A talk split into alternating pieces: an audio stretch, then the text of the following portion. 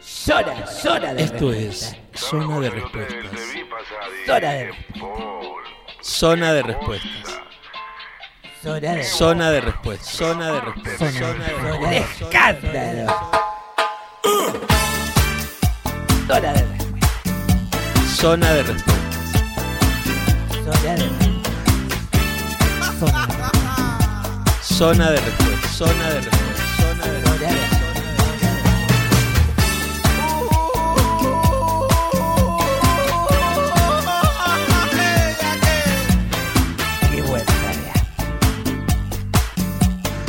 Pupán la pecó. Bueno, esto es Zona de Respuestas. Hoy con Diana Mafía. Diana Mafía, que tenés un montón de presentaciones para hacerte, pero bueno, vamos a decir que eh, sos la responsable del Observatorio de Género de la Justicia de la Ciudad de Buenos Aires, pero además la flamante defensora de género del diario Perfil. Sí, este es un sombrero nuevo, poco, todavía poco comprendido, porque eh, es una figura que no estaba presente en ninguna publicación en nuestro país. Eh, los, los ejemplos que tomó el diario Perfil para sugerirlo, eh, en realidad el New York Times y del diario El País, eh, son editoras, entonces no es la misma situación. Una editora decide contenidos, discute con otros editores enfoques sobre las notas. Eh, yo no voy a estar en la redacción ni tampoco voy a discutir contenidos, sino que lo que hago es eh, hacer una observación desde una perspectiva de género, feminista en mi caso, acerca de las versiones impresas del diario Perfil del fin de semana anterior. Mi columna sale el domingo y comenta sábado y domingo de la semana anterior. Eh, sale en la misma página que El Defensor de los Lectores, una columna que yo siempre leía porque siempre me interesó mucho, eh, que tiene un periodista, Petrarca, lo tenía antes Andrew Graham Yoll, que también yo leía en los dos casos porque me interesa mucho la ética periodística y siempre hacen referencia a esos temas. En realidad el defensor del lector lo que hace es tomar las cartas de lectores o las quejas o las observaciones, los llamados de atención de los lectores y opinar sobre eso, fundamentarlo, a veces darles la razón, a veces hacer que alguien de la edición intervenga. En mi caso yo lo que hago es observar la edición de las fin de semana anterior y hacer algunos comentarios. Tuve por el momento una sola salida. Pero ya los anticuerpos este, de la sociedad civil, de lectores y lectoras y de los propios columnistas eh, funcionaron inmediatamente, ¿no? Como en algunos casos con bienvenidas y en otros no tanto. Sí, bueno, eso, de eso quería hablarte, ¿no? Eh, en principio hubo una gran eh, alegría o un gran entusiasmo en muchos sectores y también está esta cosa de, bueno, la, también hay muchos, las redes sociales permite que los ataques y la violencia contra cualquier persona estén a la orden de- de- del día, ¿no?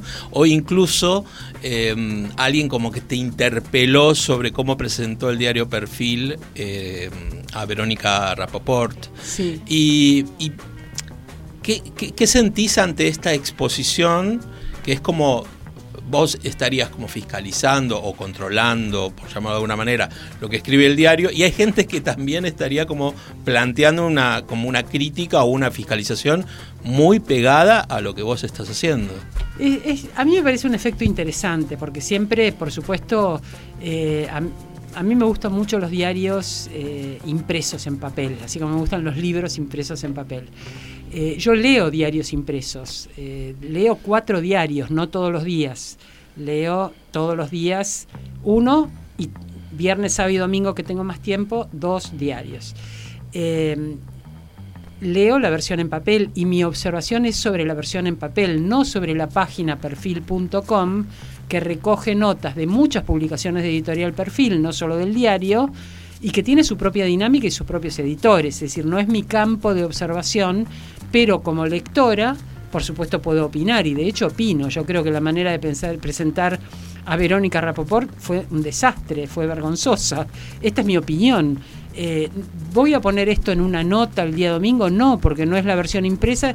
Creo que lo han corregido en la, en la propia página, horas después ya lo corrigieron, de manera que, eh, y por supuesto no, esto no se va a producir en la versión impresa del diario, Pero lo interesante fue esta interpelación que vos decís, ¿no? Ah, usted que va a defender acá, ¿qué va a hacer con este caso? Y yo pensaba, ¿qué hacías media hora antes vos? ¿No? Porque Claro. todos podemos opinar Sí. y de hecho la el ofrecimiento es porque yo soy muy insistente en las redes. El, eh, al editor de perfil lo conocí en Twitter, lo conocí, digamos, intercambié en Twitter, intercambiando opiniones en mi tono, que a veces es un poco irónico, pero nunca es irrespetuoso ni insultante. Eso no lo hago. Es más, a veces me excedo de pedagógica, porque hay personas que claramente son trolls, que me hacen una observación insultante. eh, personas que tienen 30 seguidores, claramente está hecho con el objeto de irritarme, y yo eh, al poner un reenviar con una observación, hago que eso se difunda entre mucha más cantidad de seguidores que son los que yo tengo, con una observación pedagógica. Esto a veces irrita más a las personas, pero también es para mí la oportunidad de evitar determinado tipo de prejuicios. Yo creo, lo primero que me dijeron es, va a haber policía de género, otra feminazi eh, clausurando la libertad de palabra. Bueno, esta es la idea de un observatorio de género en los medios de comunicación. No me dieron ni la posibilidad de una primera salida. Indudablemente, además, nota. los que te dijeron eso no te conocen, porque no es tu estilo, además. Pero al margen de lo que puedan pensar de mí personalmente, porque debe haber muchísima gente que no me conoce, ¿no? Es más, esto me, vos me decías qué efecto te produjo. De golpe es una exposición que yo estudié filosofía, soy un bicho de biblioteca, digamos que me saquen de la conejera y me pongan a la luz, no era eh, algo esperado para mí, ¿no? Realmente la reacción fue multitudinaria y en muchos casos muy agresiva, mucho más agresiva de, de aquello a lo que estoy acostumbrada porque estoy en las redes, tampoco soy ingenua, ¿no? Pero nunca fue mi tono insultar, este, es más, nunca bloqueé a nadie. Sí silencié a alguna gente que es muy tóxica, pero nunca bloqueé a nadie que no pudiera leer lo que escribo. Tengo, tengo como una idea acerca de la libertad de expresión y de la circulación de la palabra más bien amplia.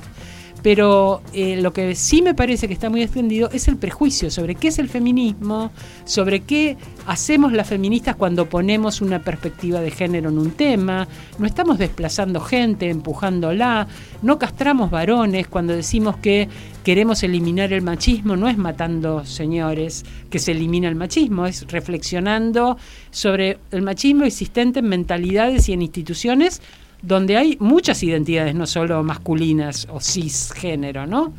Eh, después me parece que muchas veces falta sentido del humor, que a mí creo que es un vehículo, quizás requiere un poquito más de dominio del lenguaje y de la inteligencia, la ironía, el, poder usar eh, el humor para, para comparar sentidos, para en un juego de palabras eh, poner de manifiesto que las cosas no son solamente unilaterales.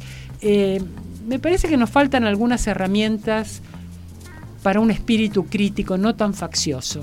Eh, y de inmediato lo que ocurre, curiosamente, porque esto le debe pasar a mucha gente, me acusan de ki- kirchnerista, de comunista y de pro, en gente que, bueno, no me conoce, eh, o no, no leyó públicamente cuáles son mis posiciones, o se confunde, o tiene mala voluntad. eh, Sí, o como yo siempre digo que es el, el, el- el mérito de tener un, de abrirse una cuenta en antes era Facebook, ahora una de las redes más activas es Twitter, eh, para el intercambio de, de ideas, ¿no? Y mm, yo in- in- in- intento eh, hacerme a la imagen de esto que vos decías, eh, una filósofa que está acostumbrada a trabajar en otros ámbitos, eh, que, que, mm, este, está en la academia, que, que, trabaja en el observatorio, enfrentarse a esta nueva batalla, que es la batalla de los trolls o de la gente que se le ocurre agredir y te manda cualquiera y vos, nada. ¿Sabes qué? ahí. A- En eso a veces, bueno, ahora está, lo que pasa es que ya está organizado. Eh, vos ves, de golpe aparecen 15.000 Sí, este, claro, sí, sí, sí. mm, tuiteros con poquitos seguidores cada uno diciendo el mismo mensaje. Es- dejó de ser tan interesante entonces la polémica dentro de Twitter, cuando empieza ese tipo de etiqueta ya adocenadas, ¿no? Eh, a mí me gusta mucho Twitter como medio. Me gusta la brevedad de los mensajes, la contundencia que hay en esa brevedad. Eh, desde el 2010 estoy en Twitter, o sea, hace muchos años, no es algo que para mí sea nuevo eh, y no sé cómo manejarme. Sé cómo manejarme, pero el nivel de agresión y de violencia en cuentas que no tienen nombres reales ni identidades reales, sino que tienen, tras esa anonimia hacen un trabajo que seguramente les han encargado, eh, que consiste en procurar irritar al prójimo. Tengo una paciencia enorme, me ha ocurrido irritar a mis irritadores con esa paciencia de volver a explicar y volver a explicar. Eh, bueno, creo que en ese volver a explicar a veces hay un aspecto pedagógico que también eh, tiene, soy docente, finalmente esa es mi profesión, ¿no? También tiene como valor agregado que otras personas a las que se agrede sepan qué responder, sepan cómo defenderse de ese tipo de situaciones, porque yo me doy cuenta que en gente mucho más joven, yo tengo 65 años, ya eh, entré en la tercera edad, pero chicas de 30, 25, 30, 35, se desestructuran cuando aparecen este tipo de violencias en las redes. Y eso es algo que tiene que ver con el tipo de vínculo que establecemos con una red social. ¿no?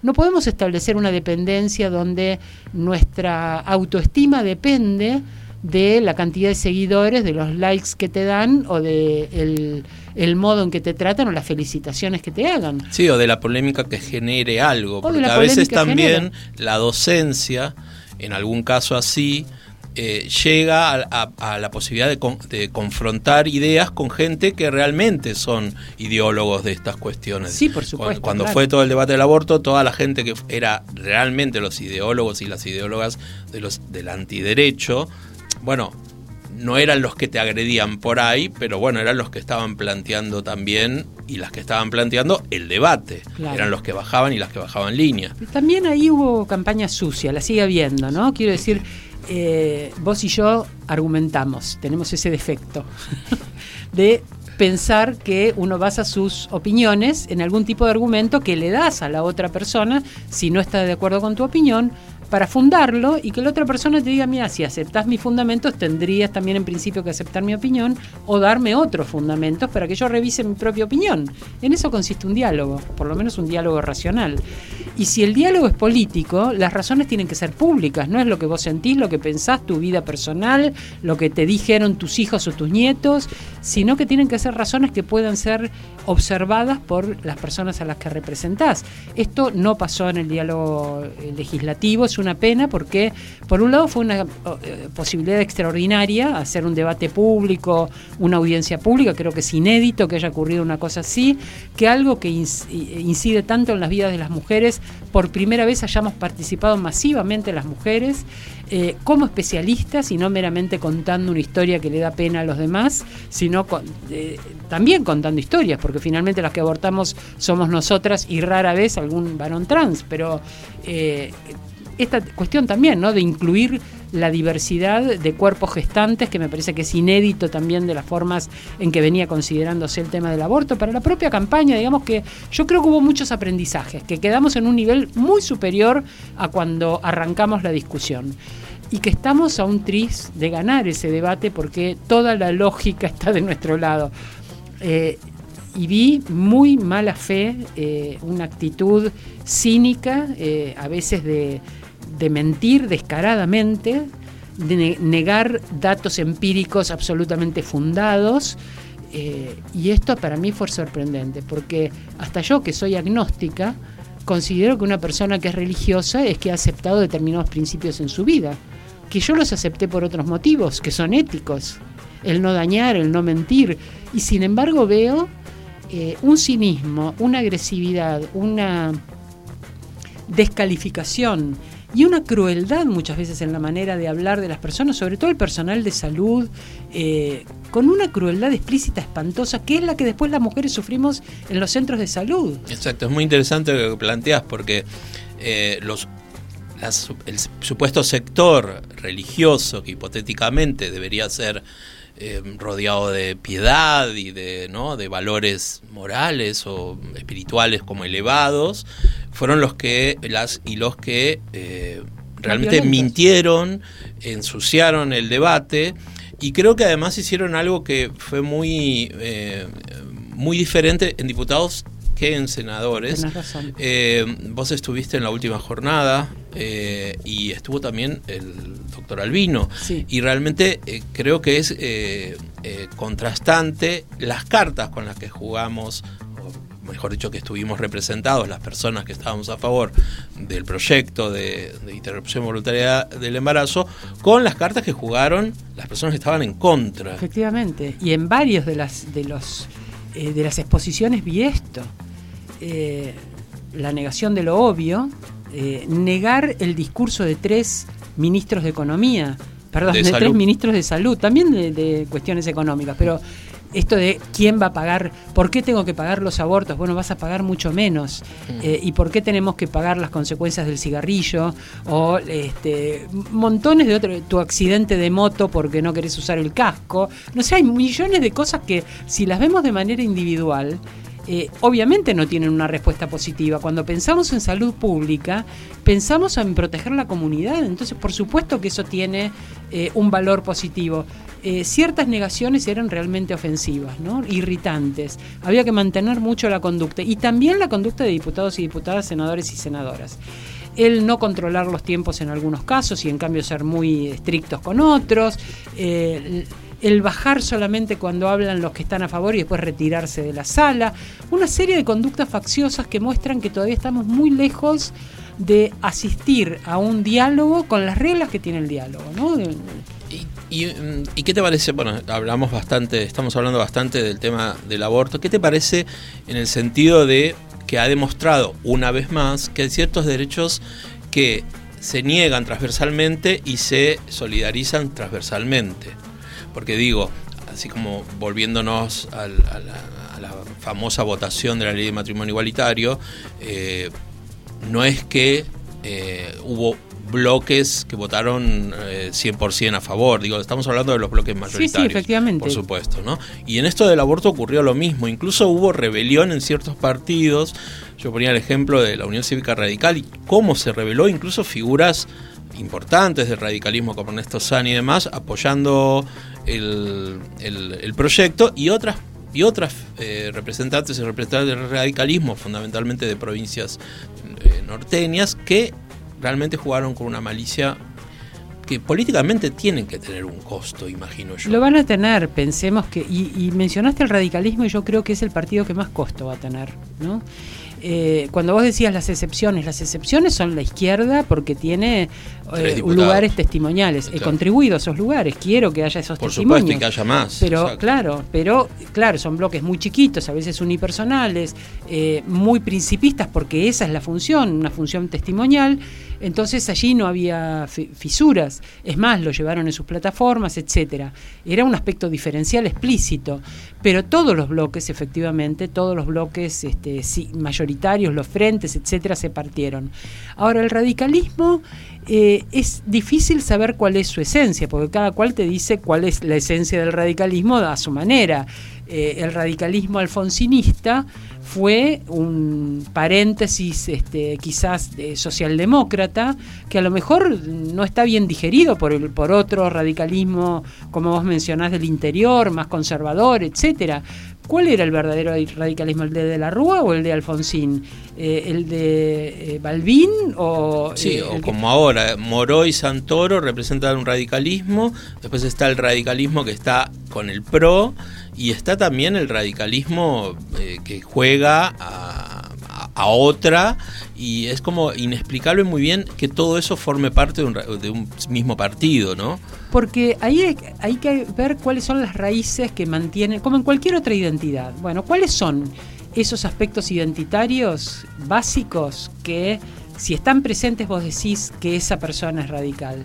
Y si no están presentes, no. El peronismo no tiene este problema, porque no es principista. El peronismo es un movimiento, se presenta de esa manera, tiene muchos aspectos sentimentales, los va a ir perdiendo, porque esos aspectos sentimentales tienen que ver con una inclusi- inclusión social que afecta, afectó en su momento en la infancia o en la juventud a personas que vivieron el peronismo de los 40, después el peronismo de los 70 por otro tipo de motivos, muy pegado a la subjetividad. Pero yo no quiero, no creo que nadie sea emocionalmente peronista por el peronismo de los 90 eh, de Menem. Quizás el kirchnerismo vuelve a tener un aspecto identitario, pero entonces ahí el kirchnerismo se va del peronismo y el peronismo te dice los kirchneristas no son peronistas. Aparece esta presunta columna vertebral del peronismo, que son los sindicatos, que son recontrafascistas, y que en su momento, en los 70, cuando Perón tuvo que elegir, eligió a la CGT, no eligió a Montoneros, a este, Peronismo de Base, digamos, a muchas otras agrupaciones que venían con otro tipo de, eh, de vivencias y de maneras de incluirse dentro de esa corriente popular del, peronismo. Entonces, yo creo que el peronismo también tiene problemas de identidad, pero no son los mismos que los del radicalismo. Eh, pensemos que la sede del radicalismo fue ocupada con el debate en el Senado por la juventud radical. Hay una cuestión etaria también que es relevante. Eh, en las transformaciones que van a ir sufriendo los partidos políticos. Porque hay personas que eh, han atravesado todo el cursus honorum radical, por ejemplo, ¿no? que además el radicalismo tiene, eh, yo recuerdo algo que, este, que dijo Alfonsín en un momento cuando le decían, bueno, usted quiere volver a la política, él decía, no, no, hay que darle lugar a los jóvenes porque hay jóvenes muy... Este, importantes, muy bien formados en el partido, eh, como eh, Freddy Storani o Leopoldo Moró. Y Storani y Moró tenían casi 60 años en ese momento, pero para él eran la juventud. Eh, y todavía esa promesa no se podía realizar porque los viejos están obstruyendo. ahí hay una generación que quizás es la mía, de 65 años para arriba o de 60 años para arriba, hay una generación que tiene que dejar el escenario y que no lo deja. Y, parece que en eso se jugara eh, una supervivencia que no es ni la de las ideas, ni la del partido, es otro tipo de supervivencia de protagonismo. Yo creo que hay que correrse un poco y dejar que otras identidades, otras eh, maneras de enfocar la política, que me parece que no están tan eh, confrontadas con ese tipo de modelos arcaicos, tomen la escena y dialoguen de otras maneras, con otros códigos. Pensaba cuando estás planteando esto de lo etario y de la importancia, no digo de, que desaparezca una generación porque no tiene más nada para aportar. Pero, no sí del escenario no es desaparecer, es dejar que la escena la ocupe el foco, se ponga un poquito. Y hacer una, una praxis intergeneracional que es importante también. Eh, y pensaba muy en, en, lo que sucedió con, con el, eh, nuevamente con la campaña a favor del proyecto de la ley de aborto las compañeras de la campaña son compañeras de una edad eh, claro, bastante eso, grande. Eso comenzó con un tipo de activismo. Exactamente, y, generaron un, diálogo y permitieron ese diálogo y también permitieron otros protagonistas y otras protagonistas de diferente manera, porque no, o sea, había un yo creo que eh, para mí lo, lo, que pasó con el aborto es que genera un nuevo sujeto social, ¿no? Absolutamente. Un nuevo sujeto social que no, no se conocía en estos momentos, o que por lo menos no participaba de los análisis políticos clásicos. Y el nuevo sujeto eh, social es un sujeto social muy grande, que extiende, que, que puede estar representado, no sé, desde eh, las compañeras más antiguas de la campaña hasta Ofelia Fernández. O sea, digo, hay un proceso donde en el medio están las feministas un poco más eh, mediáticas, hay otras compañeras que se más ligadas a la academia, pero también hay una base muy grande. Absolutamente, yo creo que hubo dos cambios en el movimiento de mujeres y en el movimiento feminista que se pusieron en escena eh, en esas noches esperando los resultados de la votación eh, dos cambios que son muy, muy relevantes y que para mí misma fueron una sorpresa, a pesar de que hace 30 años que activo el movimiento de mujeres y el feminismo. Uno tiene que ver con la extensión de los feminismos populares. El feminismo fue muy elitista mucho tiempo. Y entonces esta irrupción de feminismos que tienen otras maneras de movilizarse, otro tipo de demandas, eh, que mm, que no vienen de las lecturas de las autoras canónicas de la corriente feminista de europeas o norteamericanas o incluso latinoamericanas, ¿no? Eh, esos feminismos populares me parece que activaron de una manera muy relevante, sobre todo en los barrios, y desmintiendo lo que algunos dirigentes populares muy misóginos sostienen con respecto a que este no es un problema de mujeres pobres. Recontra es un problema de mujeres pobres. Y eso te lo sostuvieron esos feminismos que permearon otros grupos sociales y otras demandas sociales. Y la otra es la etaria, adolescentes, chicas y chicos muy, muy jóvenes que están con eh, absoluta convicción, viviendo sus derechos como algo que se puede demandar.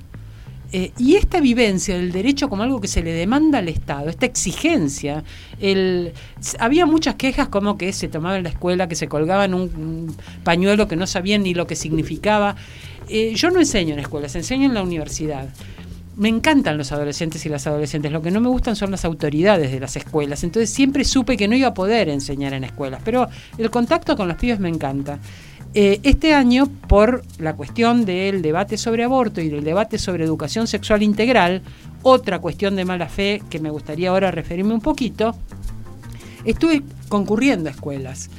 La claridad de esos pibes planteando su demanda, planteando desde dónde ellos están pidiendo eh, respeto por sus condiciones, por sus identidades, por sus prácticas, por eh, la vida que quieren vivir, eh, poniendo los límites de qué intervenciones se pueden hacer sobre sus vidas y sus cuerpos y cuáles no se pueden hacer. Es, y la actitud, que es una cosa que a mí me sorprendió mucho, porque dije, bueno, finalmente las feministas de 30 años atrás o de 35 años atrás éramos más cuidadosas en no molestar tanto al patriarcado. Los pibes y las pibas no. Demandan de una manera muy fuerte y si molestan, molestan. No tienen esa, ese pudor de ser un poquito más negociadores, de no porque lo teníamos las personas que éramos moscas blancas en el medio de un eh, realmente hace 35 años ser feminista era para el castigo, como ser gay eh, y militar la diversidad era para el castigo o muchas otras demandas que hoy están absolutamente generalizadas eran para el castigo personal, individual y fue muy duro atravesar eso.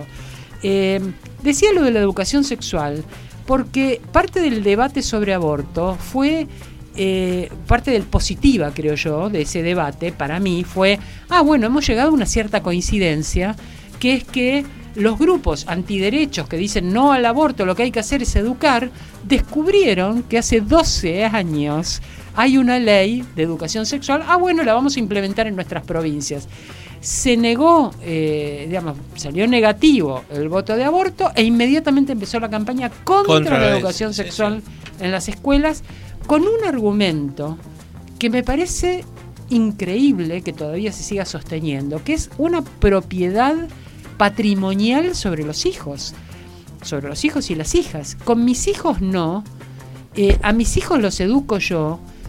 Eh, la familia es el único lugar donde se va a hablar de sexo, desconoce varias cosas. Sí, el Código Civil. Eh, desconoce el Código Civil. A los, 13 años tienen emancipación los, niños y las niñas. Sí, la autonomía creciente que tienen y que no tenés que esperar hasta los 21 años para eh, ir a un servicio de salud sexual y reproductiva y pedir un anticonceptivo desconocen el criterio de la protección integral sobre derechos de niños, niñas y adolescentes, la Convención por los Derechos y el hecho de que son sujetos de derecho y no objeto de tutela de un adulto, sino que ellos mismos o ellas mismas ejercen su derecho.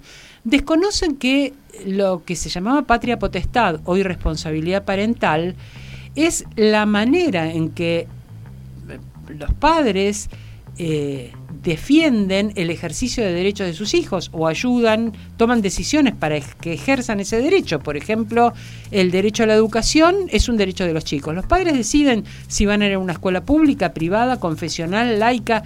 Esa es una decisión de la eh, patria potestad o de la responsabilidad parental. Pero no educarlos no es una posibilidad dentro de esas eh, libertades que tiene la familia para tomar decisiones. La decisión es cómo educarlo, pero no no educarlo. Entonces, que no reciba educación sexual no es una opción. ¿Cómo la va a recibir si en una escuela pública o privada, eh, laica o confesional? Será la elección que tenga, pero no que no reciba educación sexual. Eh, y luego el desconocimiento empírico de que el principal lugar de abuso y violencia para los niños es su propia casa y su propia familia. Entonces se le está delegando a quienes son sus abusadores ser los transmisores de aquellos recursos, porque por eso se empieza tan temprano la educación sexual, que permitirían que niños y niñas no fueran abusados, que supieran que pueden decir que no, que legitimaran su autopercepción de cuando una situación es violenta, no les agrada, no les gusta, que confíen más en su eh, en sus sentimientos, que no puedan ser eh, capturados por el, modo en que un adulto invade su integridad psíquica, su integridad emocional y su integridad corporal.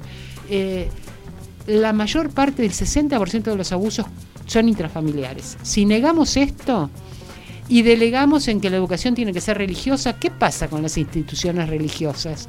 ¿Le vas a de- de- delegar la educación sexual a instituciones que encubren el abuso sexual infantil en sus propias instituciones? Realmente es tan perversa la discusión, tan perversa, y esta idea patrimonial sobre los hijos, eh, que implica que el hijo es una propiedad del padre y la madre eh, y, y que por lo tanto pueden hacer lo que quieran, Sí, es, del siglo XIX. Del siglo XIX, exactamente. Y volvemos a algo que, que lo nombramos, que es la transversalidad, cuando es eh, cuestión de quitar derechos, ¿no? Porque acá, vos lo dijiste, hay sectores ligados también a lo religioso o al Papa que están en otros espacios, por ahí acompañando ciertas luchas o, planteando este, situaciones eh, para resolver cuestiones de vulnerabilidad social, pero también están los mismos los mismos amigos del Papa en otros sectores de privilegio mucho más grandes y de, un lado o del otro son los mismos y las mismas que están en contra de los derechos.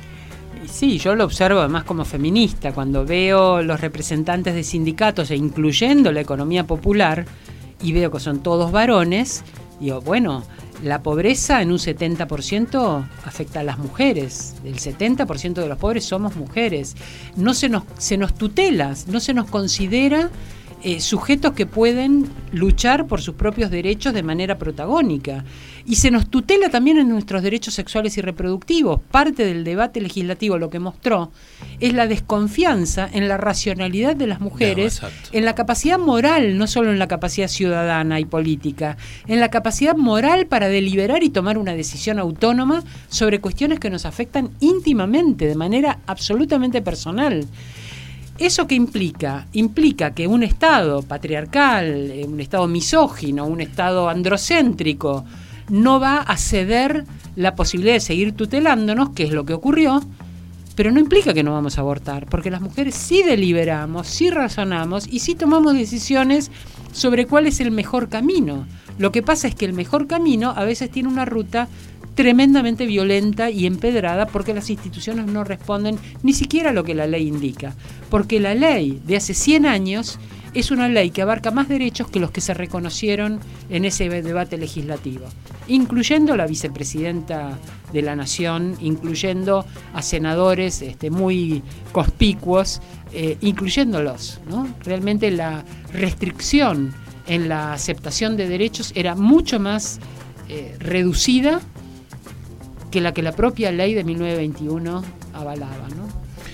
Me gustaría, como ahí para ya entrar en la, última parte de esta entrevista que estamos haciendo, eh, que hagamos una reflexión un poquito sobre esta eh, demanda que está teniendo otro sector de la sociedad, que es el colectivo travesti transexual, esta demanda aún no eh, garantizada por el Estado, que es el acceso eh, a la educación, a la salud, pero fundamentalmente la, la pos- la imposibilidad todavía de garantizar un acceso real a condiciones laborales eh, en condición de igualdad. Eh, hay, ¿Por qué crees que hay tanta dificultad, eh, primero para lograr que haya una política de Estado seria y concreta, eh, siendo ya seis años que se aprobó la ley de identidad de género, y luego en esta eh, primero eh, con respecto al Estado y luego con respecto a las organizaciones del colectivo travesti transexual eh, transgénero, ¿cómo ves el panorama? ¿Cómo, ¿Cómo estamos parados? ¿Cómo estamos parados en esta situación? Yo creo que la ley de identidad de género es extraordinaria. En términos internacionales no hay ninguna que sea mejor en cuanto a los derechos enunciados. Si me preguntan si es suficiente, digo no, porque sigue siendo una ley binaria en algún aspecto que tiene que ver con las identidades que pueden asumirse, eh, porque hay muchas demandas, sobre todo de personas trans, travestis, intersex, que no han sido entonces recogidas por esta ley de una manera apropiada, aunque es una ley que permite sí interpretaciones que permitan defender esos derechos. ¿no? Eh, yo creo que todavía pensemos que esa ley, efectivamente, como vos decís, se promulgó hace seis, eh, hace seis, eh, Sí, 2012. seis- 2012, hace Seis seis años, eh, pero se reglamentó el artículo 11, que es el que permite acceder a la salud de manera integral, recién en el 2015. Y entonces no entró en el presupuesto del 2016 porque ya había sido votado. Recién en el año siguiente se pudo pensar, entonces eh, pensar en un presupuesto asignado especialmente y todavía no, no se ha logrado que la salud reciba como una demanda específica con un, un conjunto de sujetos y un cálculo inclusive sobre cuáles son los insumos que se necesitan para satisfacer esto. Es decir, una persona trans va a un hospital, varón o mujer, y probablemente van a usar prótesis mamarias de los servicios oncológicos, eh, van a usar hormonas de los servicios oncológicos, eh, con lo cual estamos diciendo, estamos disputando insumos entre dos poblaciones que ambas requieren que esos insumos sean provistos.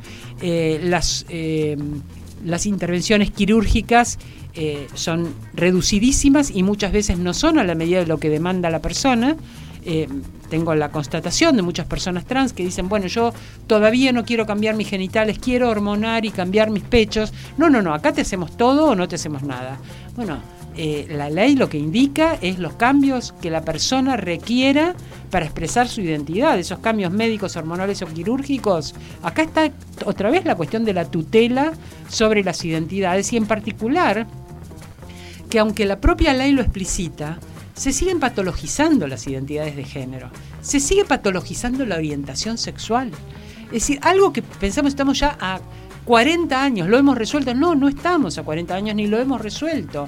Hace muy poco tiempo hubo eh, una eh, área de cultura de una provincia que promovía un taller de reconversión de orientación sexual, que una iglesia hacía un campamento, desde una Secretaría de Cultura, de- desde un área de gobierno, algo que está prohibido por la ley de identidad, pero que además, ¿a qué obedecería patologizar esa identidad? Pero entonces tenemos poblaciones y que van a responder a atender necesidades materiales de sectores muy postergados, pero que la condición es un disciplinamiento brutal en otro tipo de condiciones, con lo cual finalmente no hay espacio para libertades que requieran de una presencia muy importante del Estado, porque el Estado está en retiro eh, y las, las ayudas eh, paraestatales condicionan eh, sexualmente. Entonces, eh, ¿cuál es el espacio de libertad personal que esas personas tienen? Yo creo que falta mucho para que la ley se aplique realmente, que hay muchos conflictos institucionales, mentales, eh, de poder, eh, de hábitos, eh, inclusive de hábitos en la manera de atender los casos, y que además los derechos desde la sanción de la ley se han complejizado, se han sofisticado. Nosotros tenemos, estaban los principios de Yogyakarta en el momento en que se discutió la ley, la ley es del 2012, los principios son del 2007. Y esos principios fueron usados y fueron superados por la ley de identidad de género de la Argentina. En Yogyakarta más 10, el año pasado, en el 2017, eh, se agregaron como parte de la tutela de estos principios no solamente identidad de género y orientación sexual, sino también expresión de género y corporalidades. Y a mí me parece muy importante ese paraguas que se abrió. Quiere decir que no solamente voy a defender que la persona pueda hacer un cambio de identidad, protegerla, que no haya agresiones, que no haya violencia, sino que la corporalidad que cada cual elija para expresar su identidad va a ser protegida y el Estado va a responder a esa demanda, porque eso es lo que dice la ley de identidad de género. Entonces, la expresión de género y las corporalidades todavía son castigadas, son objetos de violencia, eh, una violencia muchas veces como crimen de odio, eh, hay discriminación, hay, como vos decís, dificultades para acceder a espacios de supervivencia, un espacio laboral, un espacio de estudio, eh, no para trabajar de trans, porque esa es otra restricción. Bueno, vamos a incluir personas trans. ¿Cuál es tu trabajo? Mostrar que hay una persona trans en el equipo. Y vos te vas a ocupar de atender a las personas trans, de hablar en nombre de las trans. Eh, Bueno, eh, las personas heterosexuales, cis, no andamos todo el tiempo hablando de heterosexualidad cis. ¿Por qué vas a cargar como único talento de una persona trans hablar de su experiencia y su identidad? Cuando hay muchas personas con talentos y capacidades para hablar de muchas otras cosas. Yo creo que eh, todavía la etiqueta de trans como, como muchas otras etiquetas, aunque hayan pasado muchos años, ese rótulo pesa demasiado como para que podamos hacer inclusiones más amplias y tener consideraciones más amplias de los muchísimos rasgos que nos hacen a cada cual las personas que somos, que no son solamente nuestra orientación sexual y nuestra identidad de género. Cuando esa orientación o esa identidad se aparta de, la hegemonía, ese rótulo parece que abarcara toda su identidad y eso es lo que creo que todavía tenemos que trabajar. Eh, la cuestión laboral me parece muy importante porque eh, lo sabemos, desde que comenzamos a investigar ya en los años 90 con Loana Berkins la situación de personas eh, travestis y trans en la ciudad de Buenos Aires, eso se extendió después a otras jurisdicciones. En el comienzo, eh, más del 90% de las personas travestis y trans estaban en prostitución. Más del 90%. ¿Eso qué significa? Que donde vos en la calle ves un cuerpo travesti, lo interpretás como un cuerpo que puede ser consumido o cuyos servicios te son debidos porque eh, a cambio de dinero eh, tienen la obligación de hacer una prestación sexual. Y a veces sin ni siquiera el dinero. ¿Por qué interpretás como un cuerpo disponible el cuerpo de una persona travesti? Porque has creado un sistema de normas que generan jerarquías y generan exclusiones. Eh, recuerdo cuando, bueno, no recuerdo cuando lo decía, pero Marx decía, eh, ¿qué es un esclavo negro? Es un hombre negro o una persona negra en un sistema de esclavitud. Bueno, ¿qué es una travesti en prostitución? Es una travesti en un sistema que ha interpretado su cuerpo como un cuerpo disponible a cambio de dinero y por lo tanto explotable. Si esa persona tiene otra vocación, si tiene otro talento, si tiene ganas de insertarse laboralmente en algo que no tiene que ver con todo el tiempo estar poniendo de manifiesto su identidad, o aún en las condiciones en que sí su identidad va a ser un factor eh, prioritario. ¿Qué espacios tiene el Estado para ofrecerle? Te voy a contar una anécdota porque me parece simbólicamente importante. Hay una eh, activista trans que yo quiero mucho que se llama Florencia Guimaraes.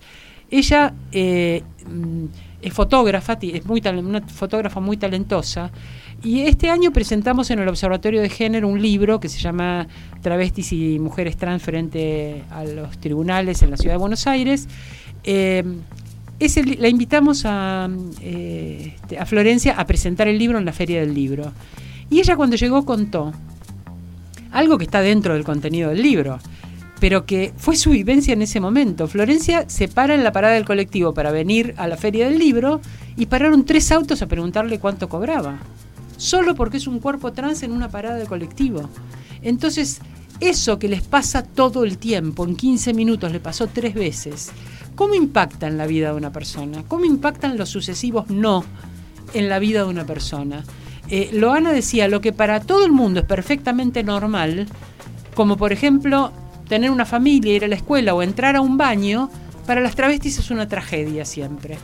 Eh, entonces, tenemos que ponernos en, el lugar de qué significa atravesar una identidad que no es la hegemónica, como muchas otras identidades no hegemónicas, no solo la de género, pero estamos hablando de esa en este momento, ponerse en ese lugar y advertir que la sociedad requiere cambios para que estos tránsitos sean más amorosos, más eh, inclusivos, más amables y que puedan ejercer los derechos que ya están promulgados, solo que no pueden hacerlos carne, incorporarlos o encarnarlos.